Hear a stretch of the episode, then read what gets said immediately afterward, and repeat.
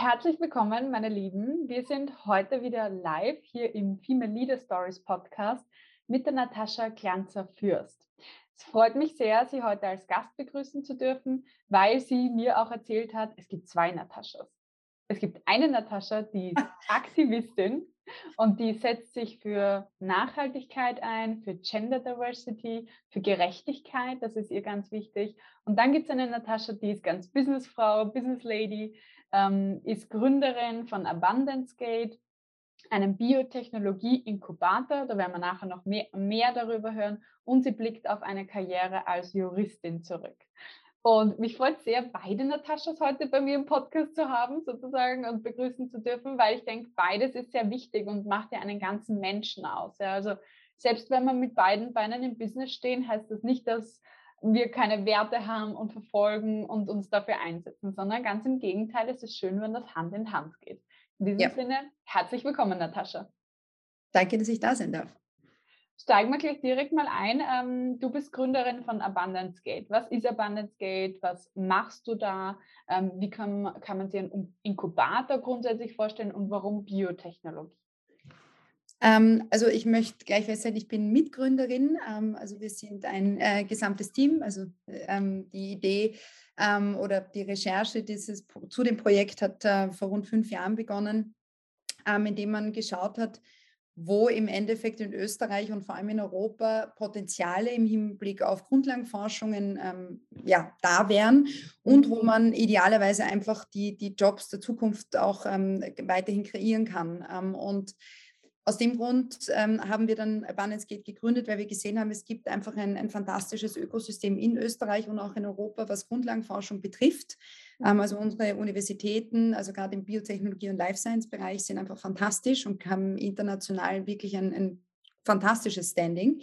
Das Problem ist nur, oder Problem, aber ähm, die Herausforderung, die wir erkannt haben, ist einfach, dass wir diese Unternehmen ab einer gewissen Skalierungsstufe in irgendeiner Form verlieren, weil entweder die Laborfläche fehlt oder einfach die Anschlussfinanzierung nicht gegeben ist und, und oder mhm. schwer zu finden ist. Und ähm, wie man sich das schon vorstellen kann, wenn es um wirkliche, ähm, ja, um, ich sage dann immer, es gibt Wertschöpfer und ähm, Wertabschöpfer und, und wenn es um wirkliche sinnvolle Wertschöpfung ginge oder geht, dann sollte man tunlichst alles versuchen, damit man die auch ähm, in dem Land behält. Das sind auch unter Anführungszeichen auch nachhaltige ähm, oder nachhaltige Lösungen werden einfach ähm, auch entwickelt. Also ich spreche da jetzt von Lebensmittel. Sicherheit, ich spreche also Food Tech, Agri-Tech und so weiter. Ähm, also das sind einfach Dinge, die uns in, in Zukunft beschäftigen werden. Ähm, mhm. und aus dem Grund ähm, wollen wir einfach, dass das Know-how, also das ganze IP, das dahinter steht, auch entsprechend in Europa bleiben kann. Mhm. Das heißt, aktuell ist es so, okay, die äh, Uni erfindet etwas Neues oder ähm, forscht sozusagen. Da sind, ist, es, ist es von der Uni noch finanziert und es gibt Plätze dafür und Förderungen höchstwahrscheinlich. Und dann, mhm. wo man das Ganze eigentlich kommerzialisieren würde, da fehlt dann die Finanzierung.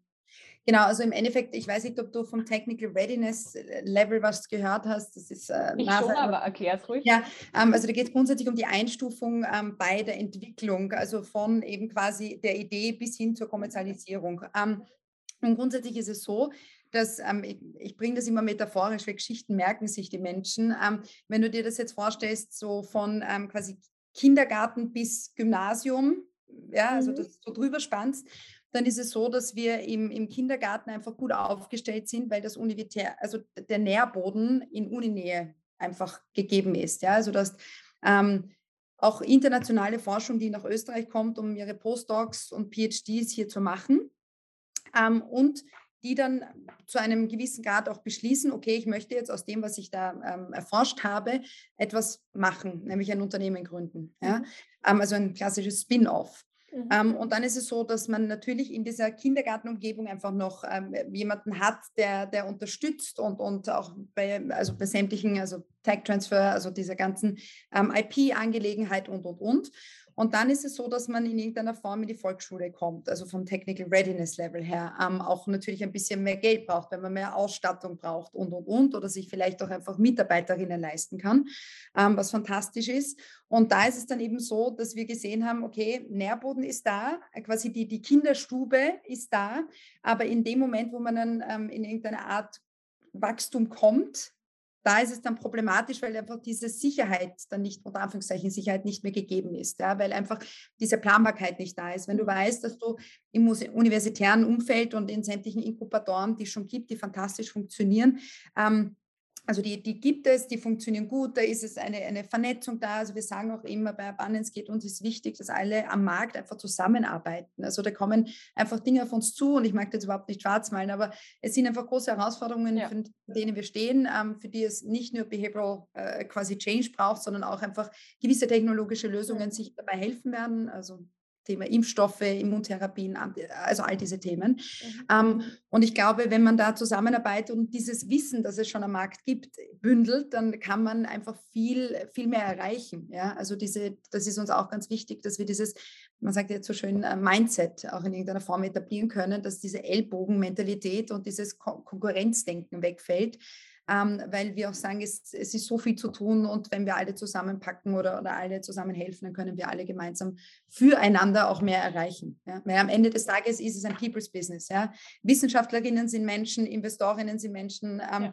Äh, ja, und die Lösungen sind für Menschen oder den, ja, ein, ein nachhaltigeres und, und, und gesünderes mhm. ähm, für alle vor allem extrem wichtig für unseren Wirtschaftsstandort Europa, ja. auch dass diese IP, Intellectual Property, auch bei uns bleibt, weil was passiert sonst? Ähm, es wird kopiert, verkauft äh, und und und. Ja. Also das ist ja auch ganz wichtig für uns als Gesellschaft, unabhängig von den Effekten, die wir jetzt auch in der Nachhaltigkeit ähm, erzielen. Wirtschaftlich ist es einfach auch ein, ein sehr großer Faktor, mhm. ja, dass man da, da bleibt ähm, du als Aktivistin auch in dem Bereich, ja, äh, wie du dich selber auch bezeichnest, ist es ja natürlich auch wichtig, dass Frauen viel mehr in, in diesen Bereich reinkommen. Ja. Erlebst du da in den Diskussionen, die du sicherlich äh, führst, gute Hebel, die wir vielleicht noch gar nicht kennen oder wo du einfach auch vielleicht äh, sagst, ja, das müsste getan werden, damit sich Frauen auch für MINT-Fächer stärker interessieren? Also gerade wenn man sich die Biologie anschaut, und da hatte ich letztens auch ein Gespräch dazu, also es gibt äh, dieses Thema, auch wenn man es jetzt nicht Karriereleiter nennt, ja, sondern Karriereklettergerüst oder so, weil es in, also in mehrere Richtungen ja. kann, ja, und man sich auch links und rechts umschauen kann ja. und sich dort weiterentwickeln. Ich glaube. Finde ich übrigens ursuper, den Begriff ja, äh, Karriere. Ja, ich finde, es, nicht immer, es kann ja nicht immer nur, es soll auch nicht kann immer ein Sidestep sein, ja. Ja, also Sidesteps sind gut, ja. Ähm, und, und auch lehrreich und wichtig. Ja? Mhm. Und auch Fehler kann man, darf und soll man machen, weil dann weiß man es vielleicht besser oder macht es dann anders. Ja? Also dadurch ja. äh, werden wir auch äh, viel erfinderischer. Ähm, ich glaube, dass, ja, also wenn wir uns äh, Studierende in den Fächern anschauen, dann wissen wir, dass es grundsätzlich natürlich ähm, von Quoten oder auf Quoten bezogen viele Frauen gibt, die studieren jetzt ähm, auch mittlerweile, also Chemie, Physik und so weiter, äh, zieht total nach. Mhm. Ähm, ich meine, ich als Feministin sage, es können nie genug Frauen sein, vor allem weil wir wissen, dass Frauen als Unternehmerinnen einfach fantastisch agieren im Sinne von nachhaltige Aspekte, mhm. inklusiv ja, ähm, Social Entrepreneurship und so weiter. Das Social Entrepreneurship ist einfach, ist, ist, ja, ist einfach ähm, anders etabliert, sagen wir mal so. Mhm. Ähm, ich glaube aber auch, dass auch hier dieser Schritt ähm, zum Gründen dann oftmals genau dieses Problem darstellt. Also wir wissen, es war ja gestern die Lead Today, Shape Tomorrow Konferenz, wo es ja um, um ja, Female Entrepreneurship gibt. Also idealerweise mhm. sagen wir dann irgendwann einmal nur noch Entrepreneurship dazu und es braucht nicht mehr das, äh, das äh, Marshall, ja, sondern wir sind einfach Unternehmerinnen, Punkt. Ähm, ich glaube, dass, also da haben wir das auch besprochen, ja, wenn, wenn das Geld da ist und, und einfach auch mehr VCs in von Frauen gegründete Unternehmen investieren dann, und, und du andere Role Models in irgendeiner Form siehst, die, die sich, äh, weißt du, also if you can see it, you can be it, das ist natürlich ganz, ganz wichtig, um in diese Gründungsphasen hineinzukommen. Grundsätzlich nachwuchstechnisch sehe ich es mhm. nicht so brenzlig. Das Problem ist eher, wagt man sich und, und ist man wirklich so, also wir sind einfach risikoaffiner dahingehend, dass wir wissen, dass es von Finanzierungsstrukturen für uns einfach schwieriger ist. Das ist einfach. Mhm. Ja, ja, und ja. Ähm, man wiegt dann stärker ab, äh, ob man genau. es schaffen kann oder ob, ob genau. man es nicht schaffen kann. Und zusätzlich kommt auch noch dazu, dass Frauen häufiger an sich selber zweifeln. Das ist ja. tatsächlich so. Da gibt es viele Studien darüber und ich möchte ähm, das gar nicht pauschalisieren. Aber grundsätzlich, wenn man sich anschaut, Perfektionismus, ein Thema, ja, was beim Gründen ja. fehl am Platz ist, ja, weil man einfach halt auch mal halbfertige Dinge ähm, testen muss, rausgehen muss. Mhm. Und zwei Drittel der Perfektionisten sind weiblich. Mhm. Und ähm, das heißt, unsere Gedanken kreisen viel mehr darum, ist es jetzt schon gut genug, kann ich das herzeigen, ähm, ja, ist es schon market ready, ja. wird das jemand kaufen, in, darin investieren und und und. Ja, ja gebe dir absolut recht. Ähm, und man muss auch schon sagen, dass jetzt, ähm, und das, was ich gemerkt habe, auch in Gesprächen mit, mit Wissenschaftlerinnen, das Mindset in der Wissenschaft ist schon noch einmal ein anderes, ja. Und das mhm. ist auch, ähm, man ist einfach im Studium ähm, nicht ganz so eben das, da geht es einfach um, um Forsche, Forschung ja. und, und, Lehre und da geht Sehr es einfach fachlich. Dingen um die Industrie. Das war ja immer ja. wieder äh, auch so ein Thema, ja. Grundsätzlich mhm. gibt es noch immer Diskurse darüber, ja. Inwieweit darf man dieses, ja, also wo, wo zieht man die Linie oder die Grenze? Und ähm, ich glaube schon, dass gerade dann, wenn Unternehmertum per se jetzt nicht zwingend im Curriculum vorkommt, was ja auch mhm. absolut legitim ist, wenn man sagt, man macht Grundlagenforschung und ist einfach wirklich sehr spezifisch, ähm, dann ist es trotzdem so, dass auch da wiederum ähm, ja, dies, dieser Hebel dann zusätzlich, also man kriegt ja nicht zusätzlich diesen, diesen Anstoß als Frau oder auch, äh, also egal, ja, ähm, auch Männer sollten in diesem Bereich ähm, sich mehr trauen und einfach gründen ähm, und, und nicht nur diese klassischen zwei Wege in die, also quasi Industrie oder eben in die, in der, also quasi in der Forschung bleiben. Ja. Mhm, also ja. das ist Akademie und, und Publikation, was auch total wichtig ist, ja, aber ähm, ja, ich denke schon, dass das unternehmerisches Denken ähm, fantastisch äh, oder gut äh, helfen kann, könnte. Und wir sprechen auch jetzt nicht, äh, das möchte ich auch betonen, die, die Personen, mit denen ich Kontakt haben darf, das sind Menschen, die wirklich große Probleme äh, versuchen zu lösen. Also mhm. ich sage das jetzt sehr, ohne dass ich das despektierlich meine. Wir sprechen jetzt nicht von Applikationen, digitalen Applikationen, mhm. ähm, sondern wir sprechen wirklich SaaS, von, einem neuen oder so. Genau, wir sprechen einfach wirklich von, von Entwicklungszyklen, die natürlich auch viel, ja. viel, ähm, viel, viel, ja, ähm, länger, länger dauern, ja. mehr mhm. Geld kosten und aus dem Grund mhm. natürlich auch dann einfach viel mehr Verständnis, viel mehr auch Wissenschaftskommunikation in Zukunft brauchen, mhm. damit eben auch, also es ist einfach ein wirklich geschlossener Kreis unter Anführungszeichen vom, wie bringen wir mehr Leute dazu, unternehmerisch in dem Feld tätig zu werden, wie bringen mehr Investorinnen oder auch Corporate VCs in diesen, in diesen Bereich und wie können wir den Standort als solches einfach als eine Art und ich möchte jetzt nicht sagen Silicon Valley oder, oder ein kleines äh, Silicon Valley nachbauen, aber wie können wir einfach diese, diese Art Innovation mhm. ja, ähm, ja. Ähm, ja. Eigentlich äh, einem langfristigeren Silicon Valley, weil Silicon Valley basiert halt schon auch sehr stark auf ja, Software as a Service, äh, ja, Applikationen. Ich meinte jetzt nur vom Cluster her, also ja, diese ja, Technologie-Cluster, das wäre einfach wirklich gut, wenn man sowas in Europa in mhm. irgendeiner Form ähm, ja. ja, aber wenn man an Medizinprodukte oder ähnliches denkt zum Beispiel, dann haben wir Zulassungszeiten zwischen 10 und 25 Jahre, glaube ich, ja, mhm. damit man da wirklich ähm, das umsetzen darf. Ja, mit ähm, C-Virus haben wir jetzt eine, eine, ein Schnellverfahren gesehen, wie das auch anders geht.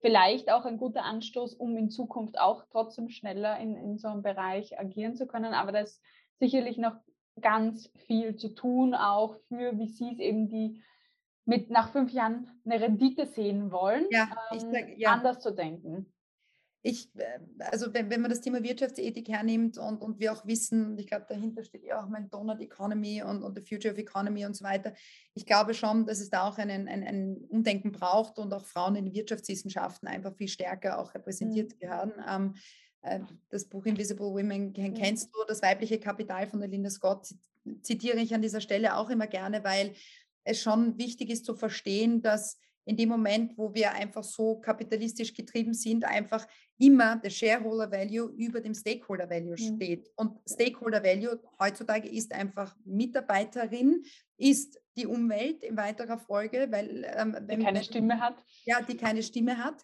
Ähm, und, und das ist, ja, sind auch unsere, also ist unsere mentale Gesundheit und auch unsere körperliche Gesundheit.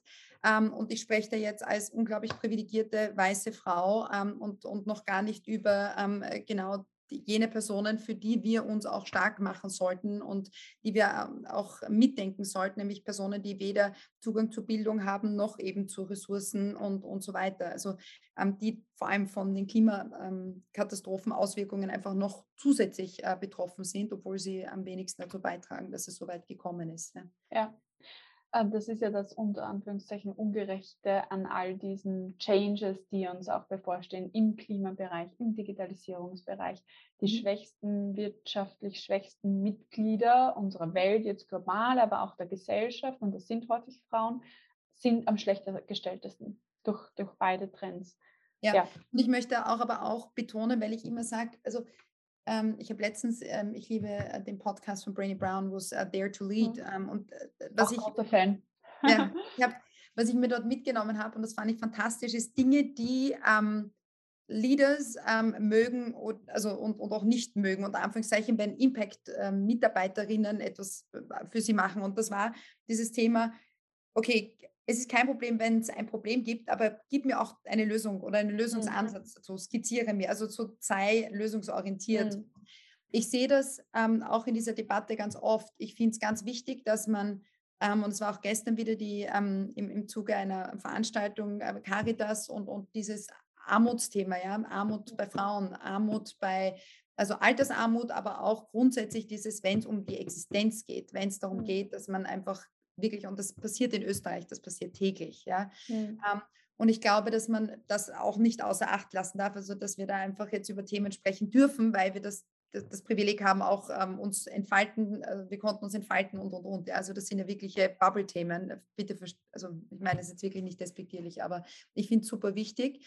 Ähm, aber dieses Sichtbarkeitsthema ist enorm und ich finde auch, dass das Thema Potenzial so wichtig ist. Also, dass wir nicht immer uns auch als Opfer hinstellen lassen, ja, sondern dass wir das Thema Potenzial der Lösung des Problems aufzeigen. Und ähm, das finde ich so, so wichtig, weil man nicht immer nur sagt, nun ja, man lässt die Frauen aus, in der Wirtschaft nicht irgendwie oder man stellt sie gar nicht da oder sie sind einfach nicht sichtbar, sondern Moment, wenn wir sie sichtbar machen, dann hat das positive Auswirkungen für alle von uns. Und ich bin da wirklich mittlerweile schon ein bisschen penetrant, wenn es darum geht, auch auf Panels oder so. Ich sage dann immer, bitte nicht nur das Negative aufzeigen, sondern vor allem auch, warum es wichtig ist, dass wir die, die, das Potenzial der Lösung aufzeigen. Ähm, ja. Weil Menschen, und das sind nun mal vordergründig noch immer weiße Männer, die, in, in also die derzeit einfach die Welt unter Anführungszeichen regieren, ähm, sind eher dazu gewillt, das mitzunehmen und Dinge zu ändern, wenn sie sehen, Moment. Ja, also man hat einen Vorteil dadurch, ja. Genau, leider Gottes noch immer einen monetären in der, also in dieser Denke, aber es ja. Ich bin aber ganz ich bei dir wichtig in, der, ja. in der Lösungsorientierung. Man muss Lösungen immer mitdenken. Man muss jemandem an die Hand geben können, okay, was, was kannst du jetzt tun? Und mhm. gleichzeitig ist es aber auch nicht nur an den Frauen, die Lösungen dafür auch zu denken Null. und zu präsentieren.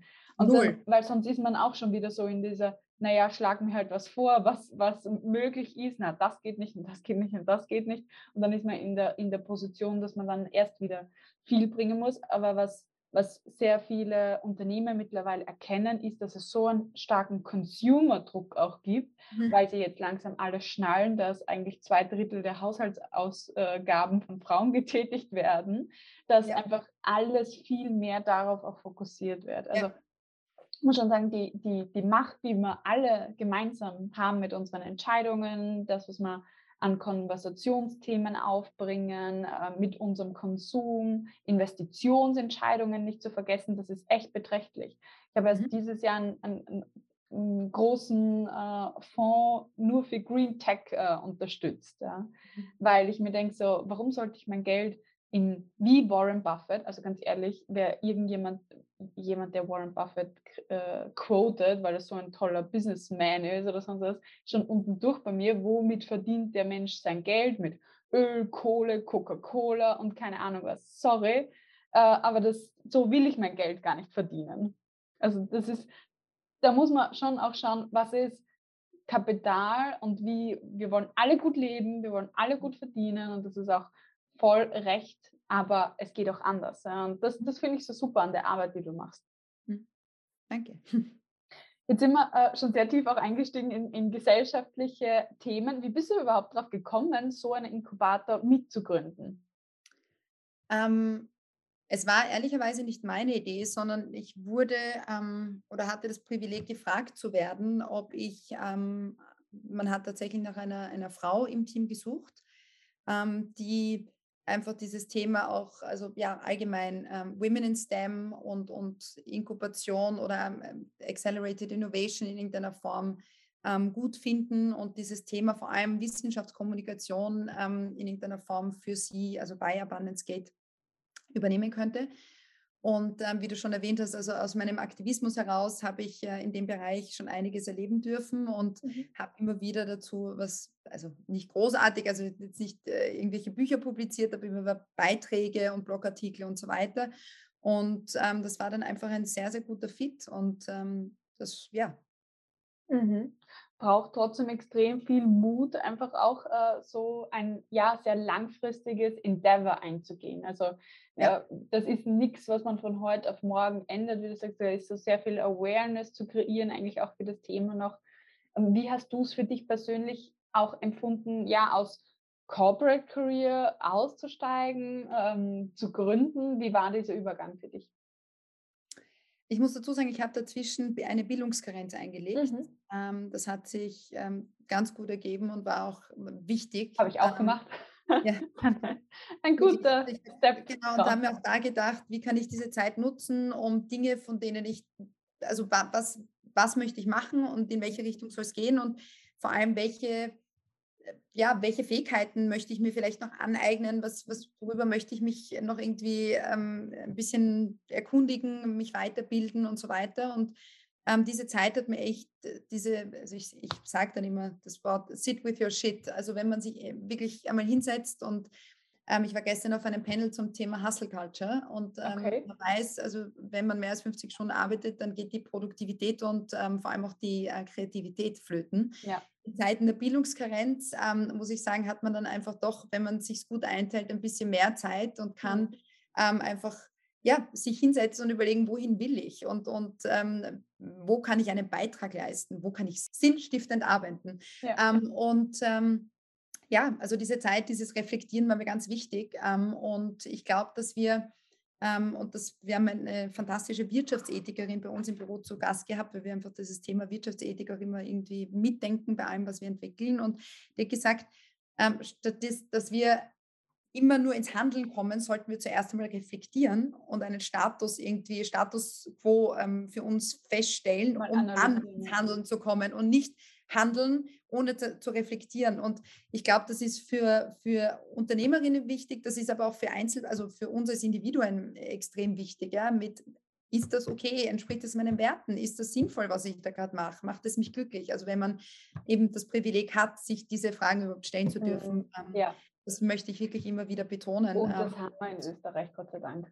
Ja, sehr viele Menschen haben das Privileg, wenn wir ähm, so in unserem Bekanntenkreis sicherlich schauen, haben fast alle Menschen das Privileg. Ja, ja, das stimmt. Es gibt trotzdem so viel, äh, fast eine Million Menschen, die an der Armutsgrenze lieg, äh, lebt in Österreich und sind auch wieder vor allem Frauen, die betroffen sind. Also ist auch da, ich möchte jetzt nicht, äh, auch, aber es ist auch wichtig, dass man das betont und, ja. und sagt, ja. Wir hatten das Glück, dass wir uns diese Auszeit gönnen konnten ähm, und oder nehmen durften und so. Und ja, ich habe das, glaube ich, für mich sehr sinnvoll genutzt und ähm, bin daraus sicher gestärkt und ein bisschen äh, reflektierter rausgegangen. Mhm. Und ähm, um auf deine Frage zurückzukommen, jetzt habe ich einen sehr weiten Bogen gespannt. Alles gut. Ich glaube, dadurch, dass das also sehr reflektiert, ich relativ schau, also jetzt, ähm, relativ und, und äh, reflektiert war und, und gut vorbereitet, ähm, gefühlt für mich, also nicht das Projekt, sondern ich war gut vorbereitet auf einen nächsten Schritt, war relativ leicht. Mhm. Mhm. Ähm, und, und wertetechnisch muss ich dir auch ehrlich sagen, dass ich sage, ich, Mut ist mir so wichtig. Mut, Dinge zu probieren, Mut, Dinge ähm, ja, ähm, einfach mal zu machen, weil ja, ich, mhm. Fehler macht man, Fehler gehören dazu und was, was soll passieren? Ja, ähm, und das war Bist echt, du auch durch diese Eigenschaft auf eine Mikroplastik-Expedition gekommen? Na, das war tatsächlich meine Wissbegier und ähm, die Tatsache, dass ich gesagt habe, ich möchte ich möchte authentisch sein in dem, was ich, was ich ähm, vor allem dann auch an Kinder und, und, und Jugendliche weitergeben darf und wollte einfach wie man so schön sagt, eine First-Hand-Experience haben, um, um dann wirklich auch entsprechend darüber sprechen zu können. Mhm. Und wie, also, ich meine, ich war da total intrinsisch motiviert, dass ich wirklich sage, okay, je, je mehr ich es verstehe und je besser ich es oder je, ja, wenn du es mit den eigenen Augen siehst, kannst du es einfach anders erklären und mhm. erzählen. Ja. Mhm. Das, das ist immer so, ja. Also die, die First-Hand-Experience ist nochmal was anderes wie eine Second-Hand-Experience oder eine Third-Hand-Experience. Ähm, was war das für eine Expedition und, und wie, wie, was waren die Erkenntnisse auch daraus? Also selbst wenn du es normalerweise Kindern erzählst, kannst du es uns erzählen. Ähm, ja, ich erzähle es auch Erwachsenen, weil ähm, meistens haben Kinder schon ein unglaublich, ähm, wie soll ich sagen, ein sehr bewusstes Umgehen mit der Natur und erziehen die Eltern in dem Bereich dann oft. Mhm, total, das höre ich so häufig. Papa oder Mama, ich möchte nicht ähm, die Plastikflasche, sondern ich möchte eine reusable bottle. Also wenn es diese ja. Kleinigkeiten sind, dann sind Kinder unglaublich aufmerksam und, und ja. sehr bewusst und sagen auch, dass sie, dass sie da mithelfen wollen. Also die sind, everybody is desperate to contribute. Und das sollten wir alle nicht vergessen. Ja, also mhm. dieses Menschen wollen Gutes tun und Menschen wollen auch mithelfen und einen Beitrag leisten. Ähm, und ja, ich glaube, man muss, ja, man muss nur den Anschluss dafür geben. Ähm, X-Expedition, also mit Doppel-X geschrieben, äh, für eben weibliche Chromosomen, ähm, was äh, war eine oder ist, ja, es wurde durch Corona dann unterbrochen, muss man äh, leider Gottes sagen. Ähm, war im Endeffekt ein Projekt, das ähm, in den Jahren, bevor ich aufs Boot gegangen bin, immer wieder, also Pacific und so weiter, ähm, gab es schon immer wieder ähm, Projekte, also einmal im Jahr. Ähm, und das Projekt, bei dem ich mitgesegelt bin, sollte einmal um die Welt gehen. Mhm. Ähm, um alle Jayas dieser Welt in irgendeiner Form ähm, besser zu erforschen, Frauen in der Forschung sichtbarer zu machen. Was ist eine Jaya? Ähm, ein Jaya ist im Endeffekt, also du kennst wahrscheinlich diese Garbage Patches, wie man so schön sagt, diese Müllinseln. Ja, ähm, ja genau. Ähm, Jayas sind aber im Endeffekt Kumulationszonen, wo kleinteiliges Plastik, also auch größere Teile, aber vor allem das kleinteilige Plastik, also das, mhm. das durch Erosion und so weiter, durch Wind und, und mehr dann sehr, sehr klein geworden ist, sich kumuliert. Also du kannst mhm. dir das mhm. vorstellen wie eine Buchstabensuppe. Das mhm. ist natürlich das, die beste Metapher dafür. Mhm. Ähm, sich kumuliert und aufgrund der Strömung einfach weiter schwimmt. Und das ja. ist, im Endeffekt kannst du dir vorstellen, wie so eine riesen, also ganz viele Buchstaben, die so auf einer Fläche durch die genau. Strömung zusammengehalten Genau, genau. Und das Thema ist ja, ähm, dass man, also bei den Garbage Patches ist es noch so, dass die, diese Teile ja noch relativ groß sind oder größer. Bei den Mikroplastikkumulationszonen ist halt das Problem, dass die halt echt so klein sind, dass du sie teilweise einfach nur mit dem Mikroskop siehst. Mhm. Ähm, und das hat natürlich massive Auswirkungen auf die Nahrungskette und mhm. auf alle Lebewesen, die wir in den mhm. Ozeanen finden. Mhm. Genau. Ähm, und durch die sind wir durchgesegelt. Also das war das Ziel, dass wir in diesem Jaya Proben nehmen und ähm, unterschiedlichste Forschungsprojekte für unterschiedlichste Unis der Welt. Ähm, also wir haben einfach Kooperationen mit weltweiten Universitäten gehabt, die vor allem in der Meeresbiologie ähm, ja, wie soll ich sagen, an, an einfach sehr namhaft sind mhm. ähm, damit, weil diese Daten kriegst du halt relativ schwer. Ja, also wir haben mhm. mit Copernicus gearbeitet, damit die ihre Satelliten besser kalibrieren können, um die großen äh, Ghostnets und Fischernetze einfach ähm, zu, zu finden. Ja? Mhm. Ähm, wir haben mit unterschiedlichsten Unis gearbeitet, um zu sehen, ob an der Oberfläche, also wenn Lar Larvae an der Oberfläche ähm, schwimmt, haben wir teilweise gesampelt und haben geschaut, okay, gibt es, also das war University of Tokyo, die wollten wissen, sieht man schon in den Eizellen quasi ähm, die, die Ansammlung von Mikroplastik mhm. oder gibt es da schon Nachweise von Mikroplastik? Mhm. Ähm, also das waren oftmals unterschiedlichste Anforderungen viele und verschiedene Aufträge. Viele verschiedene Aufträge, genau.